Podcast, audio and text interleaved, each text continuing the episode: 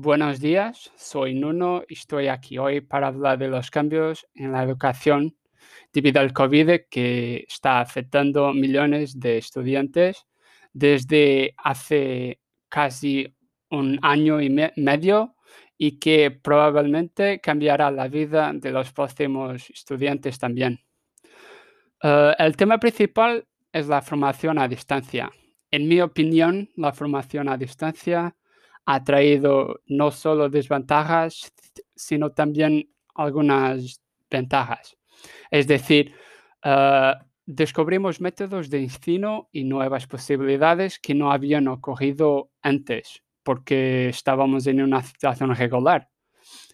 Eh, una de las mejores ventajas de la educación online es la autonomía de horarios.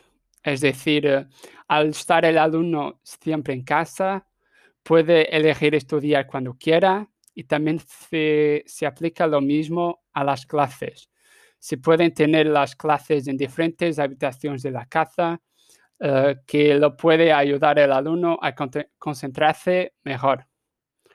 Eh, por otro lado, creo que la formación a distancia tiene una de, las mayores desventajas, que es la falta de cumplimiento de la carga de trabajo, ya que al poder estudiar el día y la hora que cada uno quiera, eh, mucha gente acaba dejando todo para después y no, estudia. Eh, por último, creo que la formación a distancia ha sido positiva en cierto modo porque hemos descubierto nuevos métodos de ensino. Eh, gracias, hasta la próxima vez.